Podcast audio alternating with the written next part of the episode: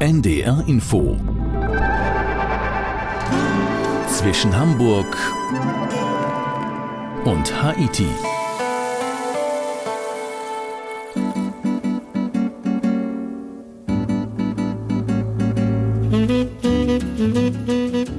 Brasilianische Samba, Lebensfreude, Karneval, aber auch Armut und Gewalt in den Favelas, den Slums von Rio, das ist unsere Vorstellung zumindest von Brasilien.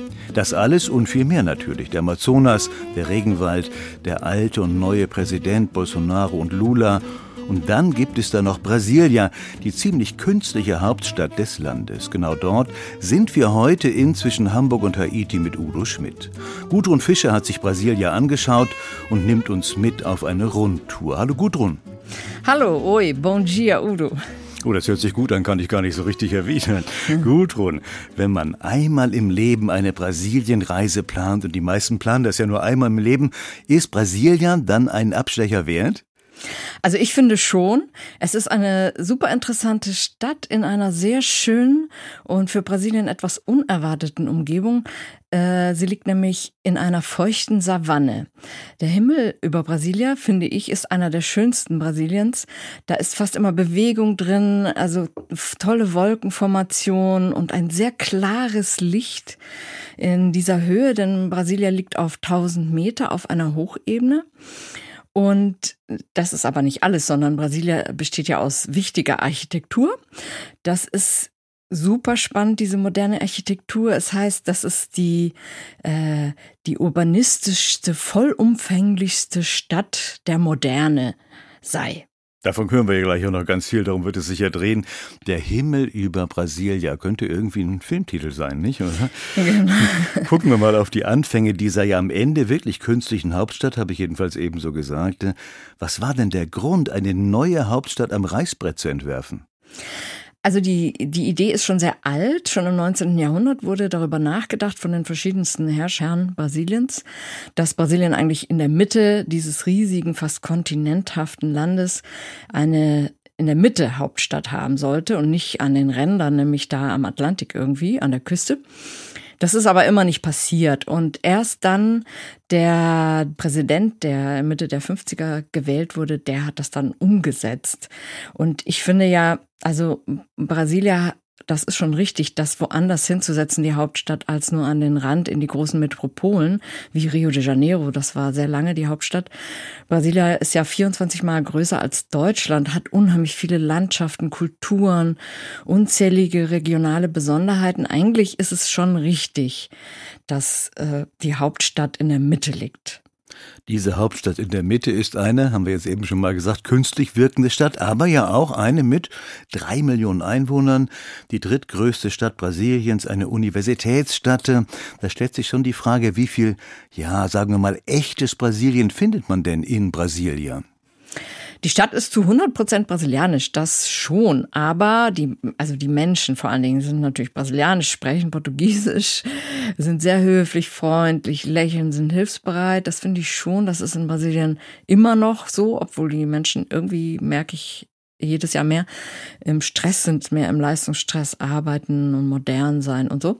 Aber äh, die Menschen in Brasilia sind einfach nett und das Essen ist dasselbe. Also ich finde schon, das ist eine ganz brasilianische Stadt, aber es ist eine Regierungsstadt, eine Verwaltungs-, eine Beamtinnenstadt und das ist auch zu spüren. Im Zentrum leben wirklich nur weiße, gut begüterte Menschen und äh, ich habe einmal, als ich aus dem Hotel kam, ganz viele schwarze Frauen gesehen, die so in einfacher Kluft durch die Straßen laufen und über die Straßen wetzen, weil es gibt ja keine Ampeln, keine Gehsteige und so. Es ist wirklich eine Autostadt. Und da dachte ich, ah ja, okay, das sind die normalen Menschen, das sind die ärmeren Menschen, das sind die, die jetzt in ihre Vororte fahren. Ja, also es ist eine geteilte Stadt. Es ist eine sehr geteilte Stadt. Und das ist schade eigentlich, weil sie wurde ja geplant und die beiden, die das geplant haben, die waren sozialistisch inspiriert, kommunistisch und so weiter. Und die hätten das eigentlich besser planen können, weil die Stadt wurde nur für eine halbe Million geplant, Menschen, und jetzt sind es drei Millionen. Also irgendwie konnte ich das nicht verstehen, dass für die normale Bevölkerung, sage ich mal, also nicht die Regierungsleute, die Abgeordneten, äh, den Präsidenten oder so, sondern auch für die normalen Leute, die da die Dienstleistung machen, dass für die auch ein Teil der Stadt mitgeplant wird. Das ist nicht passiert. Und eigentlich ist Brasilia heute, so wie sie ist, finde ich, eine Fehlplanung. Diese Fehlplanung, diese Planung kommt ja von Star-Architekt Oskar Niemeyer. Der hat die Stadt, zumindest das Regierungsviertel, entworfen. Das ist ja auch ziemlich spektakulär, wenn man mal Bilder gesehen hat. Schauen wir mal aufs Reisen. Ist Brasilia jetzt also eine Reise für Architekturfans wert? Ja, also das ist schon, wer Architektur mag, muss da mal hin. Also das finde ich schon, diese Gebäude von Oskar Niemeyer, er hat ja auch in Europa ein paar gebaut, äh, wirklich beeindruckend, wirklich beeindruckend. In, den, in Brasilien sind es unzählige, also ich kann, weiß gar nicht wie viele, sind 10, 20, die hat er gebaut, entwickelt, entworfen. Und was ich so super schön finde, ist, wenn die dann so halb im Wasser stehen, viele Pflanzen drumherum, viele Wiesen, gibt es viele Rampen, keine Treppen. Also ich weiß nicht, ob er was gegen Treppen hatte. Ähm, das ist jetzt nicht unbedingt ein behindertengerechter Mensch gewesen, glaube ich, damals in den 50er Jahren. Aber also, das ist schon toll und viele Rundungen. Und dann ist einiges ist symmetrisch, einiges ist total asymmetrisch. Es einfach sind tolle Kompositionen. Und diese beiden Schüsseln für den Kongress äh, für diese beiden parlamentarischen Kammern, Senat und Kongress, sind ein guter Einfall, finde ich. Sie stehen nebeneinander wie ein, eine riesige offene und eine riesige umgedrehte Schüssel oder wie eine große Hand, also sowas Rundes. Und äh, einmal ist es so dieses offene und ich finde, dass da wird die politische Arbeit, die da abläuft, irgendwie gut beschrieben. Ähm, also da läuft viel, da ist viel offen und einerseits der Senat, das ist so eine Kuppel, die ist rund und geschlossen und da finde ich, das zeigt so den Schutz, den, den die Demokratie auch braucht. Also ich finde das toll. Ich finde diese Ideen, also diese zwei Schüsseln nebeneinander, schon allein das zu sehen, ist irgendwie verrückt. Ziemlich verrückt. Tolles, äh, tolles Symbol. Und deswegen war ich auch so schockiert, weil am 8. Januar jetzt 2023, da werde ich später nochmal drüber berichten, wurde ein, ein Sturm auf Brasilia gestartet von, von rechten Leuten, von Anhängern des früheren Präsidenten Bolsonaro, der abgewählt worden war. Und ich weiß schon, warum die das gemacht haben, denn diese Gebäude da sind eben ein Symbol für die brasilianische Demokratie ein Symbol für die Demokratie. Du hast es ja eben ganz schön beschrieben, auch mit der offenen Hand. Als ich die Bilder das erste Mal gesehen habe, muss ich sagen, dachte ich so ein bisschen an, an UFOs. In den 50er Jahren war das ja auch ein großes Thema. Gudrun, du nimmst uns jetzt ja gleich mit auf eine Bustour durch die Stadt. Ist das so eine sinnvolle Art, sich Brasilia zu nähern? Ja, auf jeden Fall, weil zu Fuß, ich bin auch viel zu Fuß gelaufen, aber das sind also viele Kilometer. Das ist unglaublich anstrengend, weil kein Schatten, kein Baum, keine Gehsteige manchmal. Also ich wusste, ich muss ein Auto nehmen, um da hier ein bisschen mehr zu sehen. Und dann habe ich halt einen kleinen Bus, so eine Tour gemacht. Und das finde ich ganz schön, weil da habe ich Leute kennengelernt, wir haben gequatscht und ich habe da eben diese Frauengruppe aus Tschechien, von der ich gleich erzähle, kennengelernt. Und das fand ich super nett. Da habe ich erst richtig wahrgenommen, dass der Stadtgründer Juscelino Kubitschek, dass der äh, so eine Einwanderungsgeschichte hat, wie es in Brasilien alle haben, denn Brasilien ist eben ein Einwanderungsland. Und das hat mich gefreut, dass dann so Frauen aus Tschechien äh, so Lust haben auf Brasilia und sich das anschauen. Also es war, es war eine nette Fahrt, kann ich nur empfehlen. Dann jetzt mit Gudrun Fischer unterwegs auf den Straßen Brasilias. Wir befinden uns auf Augenhöhe mit dem Außenministerium. Aus den Fenstern unseres gekühlten Kleinbusses bewundern wir das rechteckige, einstöckige Gebäude. Vorgelagert sind hohe Betonbögen. Sie spiegeln sich im Teich, in dem das Gebäude zu schwimmen scheint. Das Wasser und die Palmen spiegeln sich zurück in die große Fensterfront. Ohne die parkähnlichen Anlagen, die der Stadtplaner Lucio Costa beisteuerte, wirken viele der Niemeyer-Gebäude starr und nackt. So wie die Kathedrale, gleichfalls von Niemeyer entworfen. Öde ragt sie aus einem Pflastermeer, ihre weißen Betonarme recken sich in den stahlblauen Sommerhimmel. 15 Minuten gibt uns der Reiseleiter, die runde Kirche zu erkunden. Hinein geht es auf einer Rampe, nicht hinauf, sondern hinab. Und schlagartig verschwindet die drückende Hitze. Von innen wirkt die Kirche mit ihren mosaikartigen, wässrigen Glasfenstern und ihren hellen Farben fantastisch milde und kühl. In diesem hellblauen Mosaikhimmel entdecke ich plötzlich ein Ei. Verewigte hier der Kommunist Niemeyer ein weltliches, ein archaisches Symbol der Fruchtbarkeit?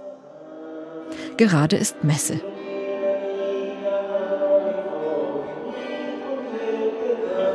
Zurück in den kleinen Bus. Der Reiseleiter spricht sogar ein wenig Deutsch. Und da drüben zwei große Gebäude. Das, da, das nächste Gebäude rechts von der sechsspurigen Avenida ist kanariengelb.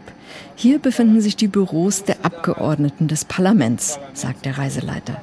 Die Abgeordneten laufen durch einen Tunnel unter der Straße hindurch zur Abgeordnetenkammer, die als riesige weiße Schüssel neben einer riesigen weißen Halbkugel steht.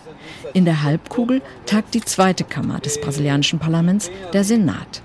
Hinter den beiden Kammern ragt ein Zwillingsturm weit hoch. Auch er steht im Wasser. In seinen Fenstern spiegeln sich kunstvoll die zwei Kuppeln und die Wolken des Himmels. Keine Schnörkel, jedoch viele in Beton gegossene Rundungen. Das ist der Stil des Architekten Oskar Niemeyer. Die Gebäude sind ästhetisch, aber auch abweisend. Fast alle, die in Brasilia im politischen Geschäft arbeiten, haben weite Wege. Sie kommen am Dienstag und fahren am Donnerstag. Egal, wo sie zu Hause sind, von Brasilia aus müssen sie am Wochenende zwischen 700 bis 2000 Kilometer reisen. So auch die Abgeordnete Célia Chacriabá, eine der wenigen indigenen Abgeordneten Brasiliens.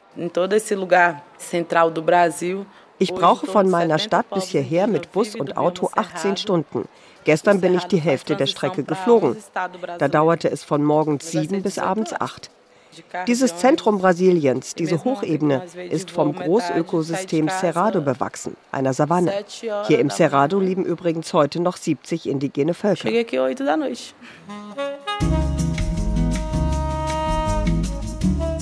Vor vielen Jahren interviewte ich Oskar Niemeyer in Rio de Janeiro. Er war damals schon 98 Jahre alt und starb 2012 mit 104 Jahren. Ihn plagt kein schlechtes Gewissen wegen Brasilia, sagte er mir. Wir fuhren also in die Provinz, an dieses Ende der Welt, um die neue Hauptstadt zu bauen. Und ich finde, dass die Idee gut war. Brasilia hat den Fortschritt ins brasilianische Hinterland getragen, so wie sich das damals Präsident Juscelino Kubitschek gewünscht hatte. Du kannst meine Gebäude, die Regierungspaläste mögen oder nicht mögen, aber du kannst nicht behaupten, so etwas wie Brasilia schon einmal gesehen zu haben. Niemand hatte je so eine Kathedrale gesehen. Das lässt mich also ruhig schlafen, denn für mich ist Architektur Erfindung. Ich will die Leute überraschen. Die Menschen, die in Brasilia leben und arbeiten, sind selten dort geboren. Die meisten ziehen für ihre Arbeit dorthin. Tiago Reis Barbosa, ein 28-Jähriger, ist da eine Ausnahme. Er stammt aus Brasilia und arbeitet als Rezeptionist in einem großen Hotel. Der Tourismus in Brasilia ist kein Tourismus für Entspannung und Erholung. Hier werden Gebäude besichtigt, hier wird Politik erklärt, hier wird die Architektur bewundert, das ist alles. Ich muss sagen, dass ich keine Person kenne, die sagt, ah, Brasilia ist meine Heimat, mein wunderbares Zuhause. Niemand in meinem Alter findet, Brasilia habe Lebensqualität. Mir fehlen hier die kulturellen Events. Einst war Brasilia als Wiege des brasilianischen Rocks bekannt. Aber das ist vorbei. Niemand spricht mehr von Musik. Es gibt wenig große Konzerte. Die Kultur wurde totgespart. Heute können wir nur noch am Wochenende in einem Shoppingzentrum ins Kino gehen. Die Shoppings, wie wir sie nennen, sind am Wochenende in Brasilia gestopft voll. Cinema é, o que tem para fazer no final de semana. Final de semana fica lotado o shopping. Brasilienreisende lassen Brasilia meist links liegen. Nicht so Hanna aus Tschechien, die neben mir im Kleinbus sitzt. Hanna ist mit einer Gruppe Freundinnen nach Brasilia gefahren, denn sie interessiert sich für den Gründer der Stadt, Juscelino Kubitschek. Seine Großeltern kamen aus Tschechien. Juscelino Kubitschek war von 1956 bis 1961 Präsident Brasiliens und sehr beliebt. Unser Reiseleiter bittet den Fahrer, uns beim Platz der drei Gewalten abzusetzen und irgendwo im Schatten zu warten. Der Platz ist riesig und nackt. Sollten hier Aufmärsche stattfinden? War das einmal der Plan? Dabei kam der Militärputsch erst vier Jahre nach der Einweihung der Stadt. Die brasilianische Diktatur dauerte 21 Jahre, von 1964 bis 1985.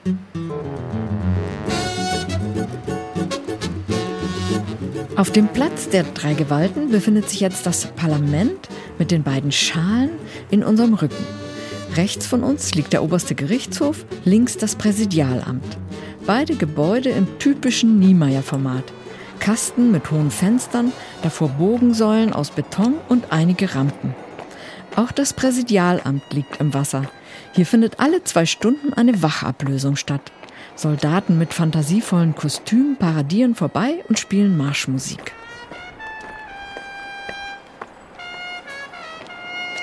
Vor dem obersten Gerichtshof sitzt eine Justitia-Statue. Sie hält keine Waage in der Hand, sondern hat eine Binde vor den Augen. Der oberste Gerichtshof wurde zum Hassobjekt Bolsonaros und seiner Anhänger. Später dazu mehr. Ich laufe mit den Tschechinnen zur riesigen Büste des früheren Präsidenten Kubitschek auf dem Platz. Dort schieße ich für die Freundinnen ein Gruppenbild. Ich habe gelesen, dass äh, Kubitschek sagte, jetzt hier will eine Stadt stehen. Um 1955. Wegen drei Jahre. Das war nicht so, aber das war fertig mit. Ja. Hanna ist beeindruckt von Kubitschek und wie schnell er Brasilia erbauen ließ. Allerdings dauerte die Errichtung der Stadt fünf und nicht drei Jahre. Nun fahren wir zum See Paranoá, der Brasilias Süden umringt. Dieser See hat da 80 Kilometer von Umfang. Ein großer See. Das ist ein künstlicher See. Ja. An manchen Stellen ist der See badetauglich, an vielen Stellen aber sehr verschmutzt. Er wird von drei kleinen Flüssen gespeist und sollte der Stadt Feuchtigkeit schenken. Der Fahrer des kleinen Busses schaltet sich ein. Er findet, das Wasser ist badetauglich. Vor allem schön kühl an so einem heißen Tag wie heute. Wir steigen aus und fotografieren die drei geschwungenen Bögen der Brücke über den See. Sie heißt Kubitschek-Brücke und wurde erst zur Jahrhundertwende gebaut. Jetzt geht es zurück in die Stadt. Präsidentenwohnsitz, Präsidialamt, Nationaltheater, Fußballstadion. Wir werfen auf alle Paläste noch einmal einen kurzen Blick. Viele Rundungen aus Beton, viele Paläste in der Stadt. In der Stadt, die Weltkulturerbe ist, Gudrun, kann man sich Brasilia überhaupt so, na ich sag mal, ganz normal nähern? Ich finde schon. Also ich komme nah an die Gebäude ran, ich kann sie berühren. Also das ist nicht alles abgesperrt oder so, sondern das sind Gebäude, wo auch viel passiert. Da wird ja drin gearbeitet. Und sie sind total fotogen. Es stehen immer Leute davor und fotografieren sie aus den verschiedensten Winkeln, weil immer spiegelt sich was im Wasser. Und also da kannst du schon dich fotografisch betätigen. Das ist total schön. Und dieses, äh, diese Kathedrale, die ist immer offen und die ist wirklich ganz toll. Also da, ich finde es wichtig, auch mal reinzugehen in so ein Gebäude, denn die sind auch von innen komponiert. Und ja, unbedingt nah rangehen. Na, rangehen ist das Stichwort. Warst du denn so ganz normal, ganz alltäglich unterwegs? Also morgens mal auf dem Markt und abends im Park? Nee, es gibt überhaupt keinen Markt.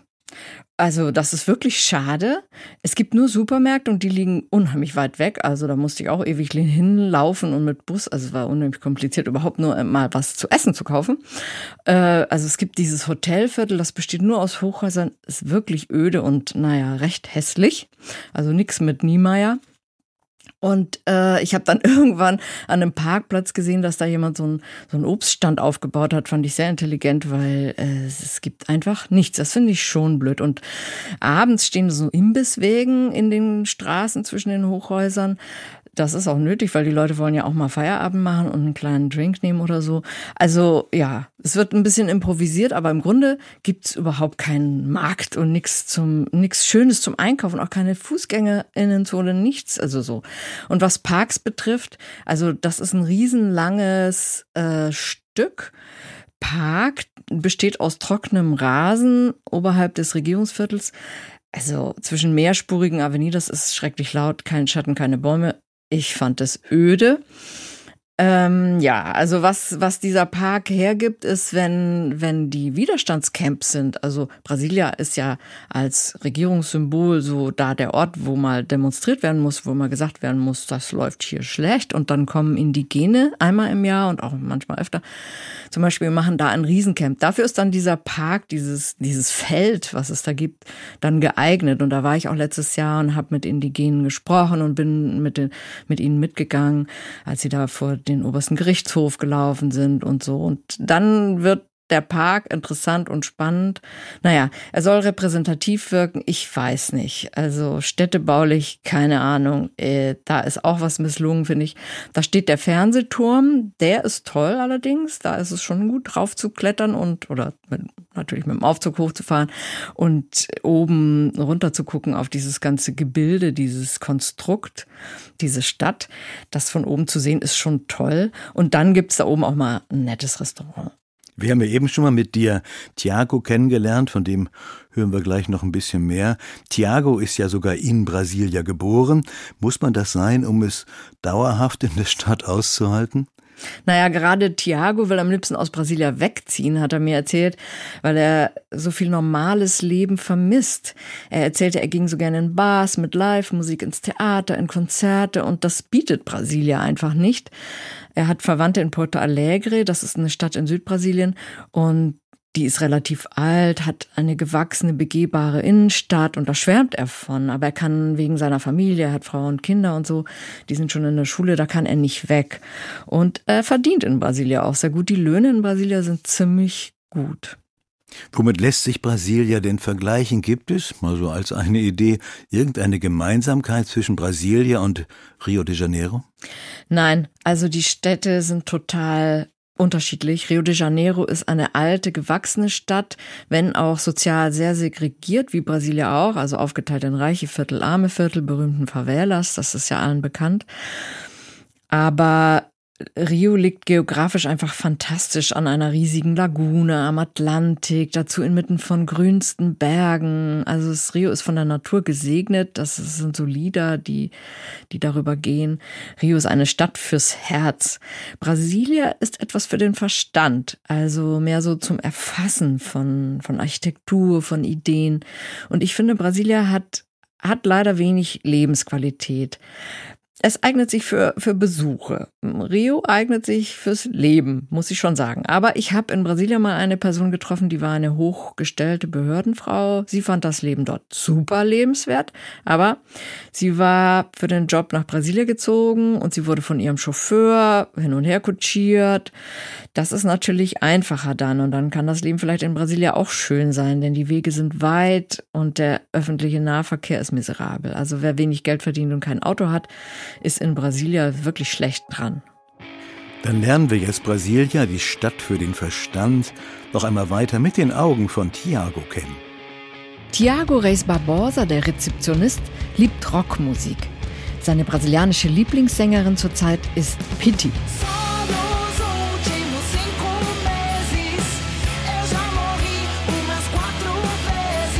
Então a esplanada dos ministérios Klar, die Esplanade mit den symmetrisch hintereinander stehenden Ministerien, spiegelbildgleich aufgereiht entlang des Boulevards bis hinunter zum Platz der drei Gewalten, das ist hübsch.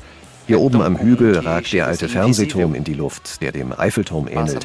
Aber wir nehmen diese schönen Gebäude nicht mehr wahr. Als wir während der Stadtführung das neue Fußballstadion passieren, geben Reiseleiter und Fahrer nur kurze Antworten. Ist Ihnen die Kritik bekannt? Das Stadion ist ein sogenannter weißer Elefant, ein teures, unnützes Bauprojekt. Es wurde für die Fußballweltmeisterschaft 2014 extra neu errichtet und wird heute mit seinen 70.000 Plätzen nur noch sporadisch für Fußballspiele genutzt. Zurzeit ist es Abstellplatz für Busse, einige Räume wurden zu Büros umgebaut. Der Bau hat fast eine halbe Milliarde Euro gekostet und ist das teuerste Stadion für die Fußballweltmeisterschaft in Brasilien gewesen. Warum wurde dieses Geld nicht in die Renovierung des Nationaltheaters gesteckt? Immerhin ein Niemeyer-Bau, fragt sich Tiago Reis Barbosa. Ich war nur zwei oder drei Male im Nationaltheater. Vor zehn Jahren wurde es für Renovierungsarbeiten geschlossen und nie wieder eröffnet. Es ist eigentlich wunderschön, vor allem von innen.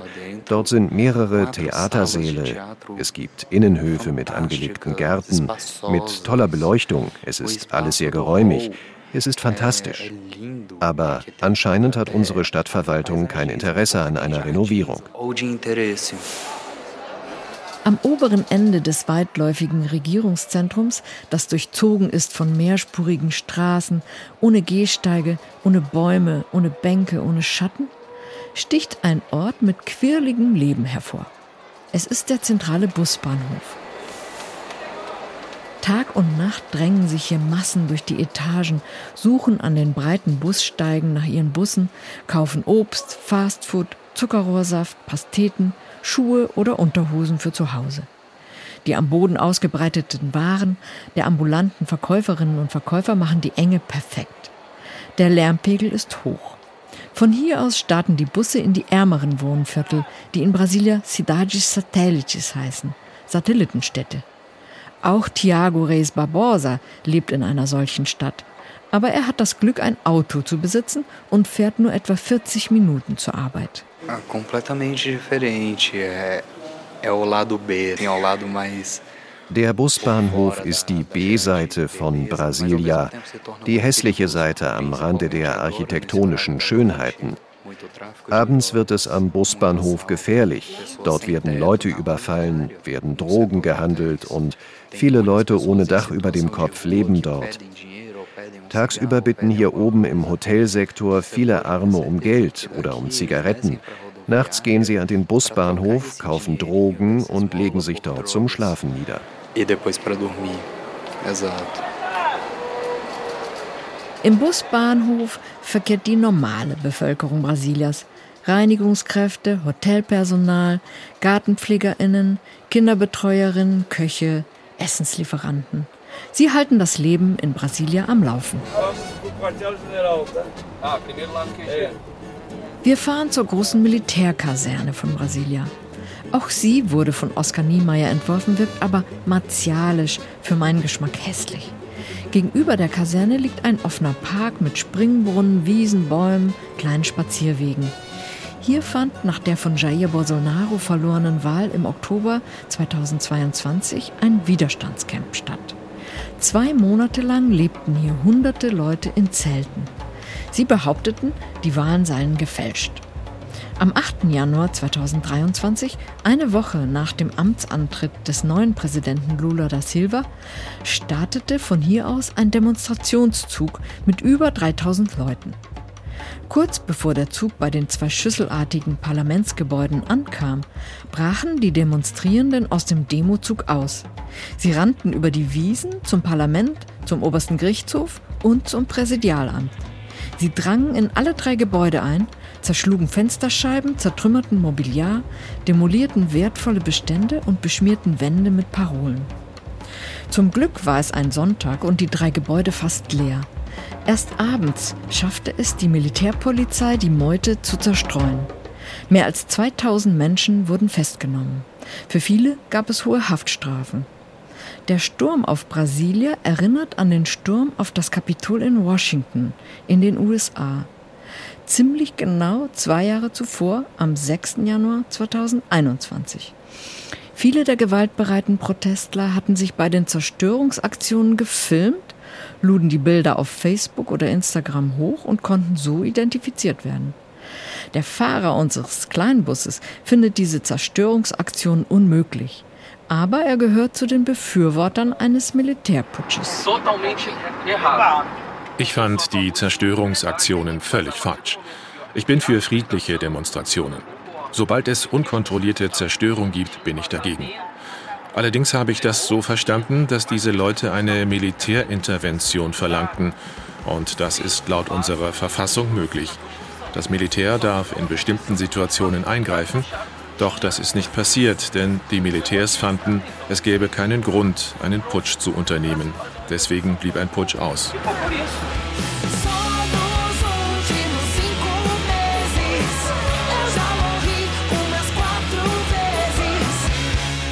Gudrun, du hast eben den Busbahnhof genannt. Das sind ja die normalen Leute. Wie war es da? Wie war da, wenn du da morgens, abends, mittags hingegangen bist? Ich fand das faszinierend und so menschlich und voller Bewegung und Leben. Außerdem gibt es da wenigstens mal was zu essen. Ich habe dort öfters eine frische, frisch frittierte Pastete gegessen und einen frisch gepressten Zuckerrohrsaft getrunken. Das war sehr lecker. Dann habe ich mich da mit Obst eingedeckt von den ambulanten VerkäuferInnen. Also der Busbahnhof ist, ist wirklich toll der war von meinem Hotel aus sehr, der ist ja sehr zentral, der liegt da wie so ein, ja, fast eigentlich so wie ein, ja, was Außerirdisches, liegt er da mitten in diesem Regierungsviertel fast schon. Und der war von meinem Hotel schneller zu erreichen als der Supermarkt, also bin ich da öfter hin. Nach drei Tagen Brasilia mal ein willkürlich genannter Zeitraum. Gudrun, wohin sollte man dann noch unbedingt, vielleicht auch ein bisschen als Ausgleich? Also ich empfehle einen kleinen Bus vom Flughafen von Brasilia oder auch vom, vom großen Hauptbahnhof zu nehmen in den Nationalpark Chapada dos Veadeiros oder ein gemietetes Taxi, das ist auch nicht so teuer. Das dauert so zwei bis drei Stunden. Mit dem Linienbus sind es dann fünf Stunden. Ich würde in die Stadt Auto Paraíso de Goiás fahren und von dort ein paar Ausflüge unternehmen. Dieses Städtchen ist sehr nett und die Umgebung ist wunder, wunderschön. Also ich finde, wer sich schon Zeit für Brasilia nimmt, sollte auch noch mal ein paar Tage in den Cerrado. Das ist dieses Biom, diese feuchte Steppe, die es da gibt, feuchte Savanne mit aber schon Wäldern auch ein bisschen. Also sollte sich das anschauen, weil das ist total schön in diesem Nationalpark zu einem der vielen riesigen Wasserfälle zu wandern oder durch Schluchten und entlang an Flüssen oder in den natürlichen Swimmingpools zu baden, auf die wunderschönen Bergkämme zu blicken. Also das ist, das ist grandios. Das würde ich schon nicht verpassen. Wer aber wenig Zeit hat, naja, so wie die Tschechinnen, die sind also von einem Ort zum anderen gejettet, äh, ja, der sollte natürlich dann äh, so in die touristischen Highlights fliegen. Salvador da Bahia mit der kolonialen Architektur oder das schon erwähnte Rio de Janeiro, das einfach wunderbar ist. Und nicht zu vergessen die Iguazu-Wasserfälle in Südbrasilien, die sind atemberaubend. Mit Gudrun Fischer haben wir Brasilia kennengelernt, die künstliche Hauptstadt Brasiliense. Das waren ganz besondere, eher seltene Eindrücke. Gudrun, danke dafür. Gerne. Und das war auch zwischen Hamburg und Haiti mit Udo Schmidt. Die Sendung wurde produziert von Sven Köpke und Wolfgang Sesko.